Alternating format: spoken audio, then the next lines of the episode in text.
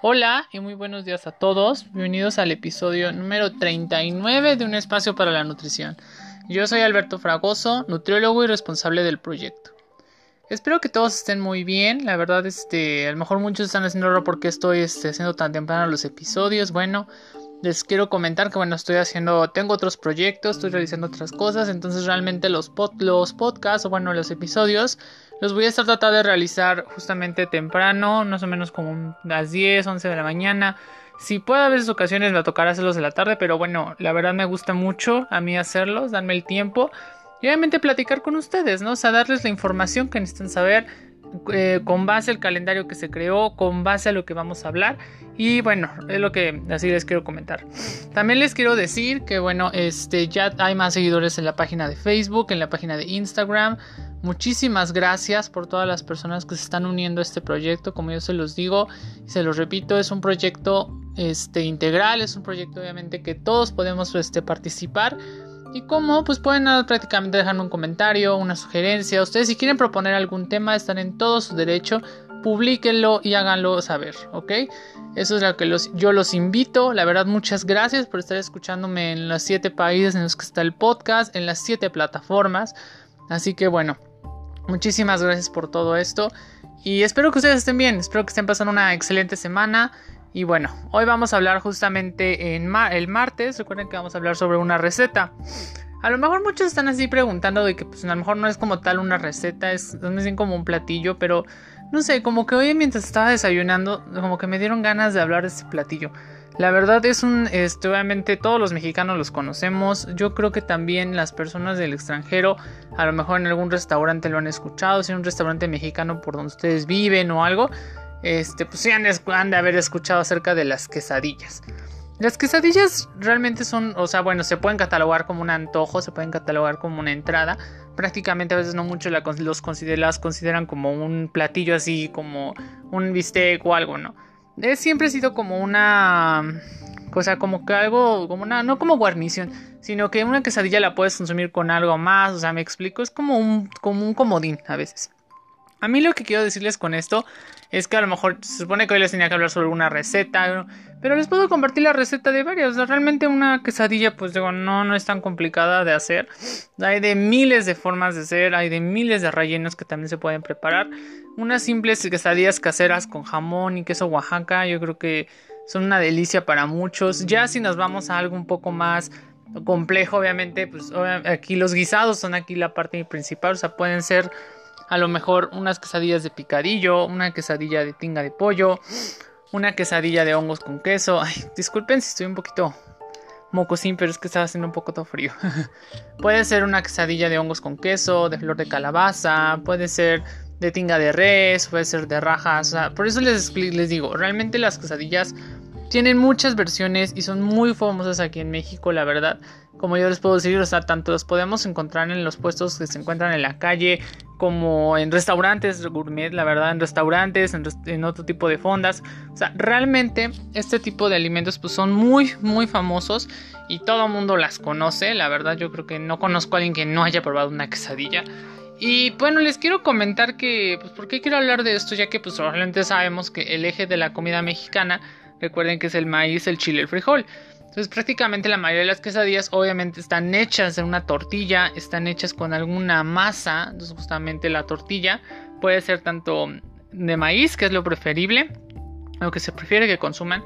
Esto puede ser también una tortilla de harina, también puede ser una tortilla de maíz azul, una tortilla de nopal, una tortilla a lo mejor con, con algunas otras este, semillas, ¿me explico? O sea, realmente hay una variación muy impactante de todo esto. Y yo creo que hay que reconocer, ¿no? La, importancia que tienen estos alimentos en nuestra dieta. Como yo se los decía, ese es el eje que, bueno, tiene la alimentación mexicana. Y pues hay que honrarla, ¿no? De una manera muy buena. Entonces yo creo que una muy buena de hacerle honor es hacer una quesadilla.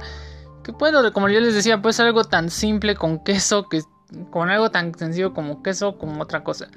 Realmente obviamente va a variar mucho dependiendo del estado, va a variar mucho dependiendo del lugar, porque por ejemplo en el norte yo recuerdo un tiempo cuando estuve viviendo en Nuevo León, justamente unos meses más o menos, y recuerdo que una vez fui a un tianguis justo allá Y me acuerdo mucho de que había una lona que decía quesadillas estilo México. Y yo decía, pues, ¿cuáles son las quesadillas estilo México? ¿no? O sea, yo me quedé así con cara de what. Y ya pregunté y eran como con, o sea, eran con queso, o sea, ya no le ponen, si tú dices quesadillas, se supone que, por ejemplo, aquí en, en, lo que es la parte de la Ciudad de México y alrededores, si una persona dice quesadilla, o sea, por ejemplo, una quesadilla de tinga, no lleva queso, o sea, nada más lleva la tinga, pero le dices quesadilla, ¿me explico? Si tú quieres ponerle queso, pues le puedes decir que una quesadilla de tinga con queso. O sea, eso es ya cuando agregan queso. Y lo que mucha otra gente piensa es de que, por ejemplo, si tú pides una quesadilla, por lógica te van a poner queso, aunque tú no le digas. O sea, eso es como que lo que... como que varía mucho dependiendo, eso es como que la controversia en que algunos dicen y que no sé qué cosa, pero bueno. La verdad, no deja de ser este ese platillo tan emblemático, tan delicioso que bueno, como yo les decía, realmente es muy fácil de preparar. Se puede hacer en cualquier lugar, la verdad las podemos hacer hace al comal, se pueden preparar a lo mejor, a algunos les gustan fritas, a algunos les gusta también a lo mejor tostadas, la verdad yo nunca las he probado horneadas o tostadas, pero bueno, mm, realmente es como yo les decía, es un platillo muy bueno y como les di la única opción que podemos tomar aquí en este caso es de que si vamos a prepararla no tratar de excedernos de las dos piezas consumir principalmente lo que son las quesadillas obviamente con tortilla de maíz de preferencia sin, sin freír, o sea, sin usar tanta cantidad de aceite. Realmente lo ideal es que sean al comal o simplemente calentadas para que se doren muy bien. Y así, o sea, realmente eso es como que lo que podemos ustedes realizar, podemos hacer lo que se recomienda realmente. Las quesadillas les puedo decir que también entran muy bien en una dieta. La verdad se acoplan muy bien a, una, a un régimen porque pues prácticamente ahí estamos cubriendo dos equivalentes de cereales más el relleno, dependiendo de lo que pueda hacer. O sea, como yo les decía, los rellenos pueden variar mucho. Desde, desde algunos que tienen proteína animal, como algunos que solamente pueden ser una versión muy vegana, ¿me explico? Sobre una versión muy vegana me, me refiero a que puede ser a lo mejor simplemente de hongos con algún tipo de quelite o algo así. O también puede ser una, bueno, si, si esta persona puede consumir queso, pues adelante, o sea, puede ser a lo mejor de flor de calabaza con queso o de hongos con queso, o sea, va a variar mucho. En proteína, pues como les decía, varios, que incluya pollo, que incluya res. Eh, de hecho, hasta en el parte, en la parte más o menos como de la zona costera, más o menos por Guerrero, por esos estados que están en el sur, allá los llaman también pescadillas, son que las hacen de pescado, o sea, les pueden poner a lo mejor filete partido y pues ahí están las pescadillas, ¿no?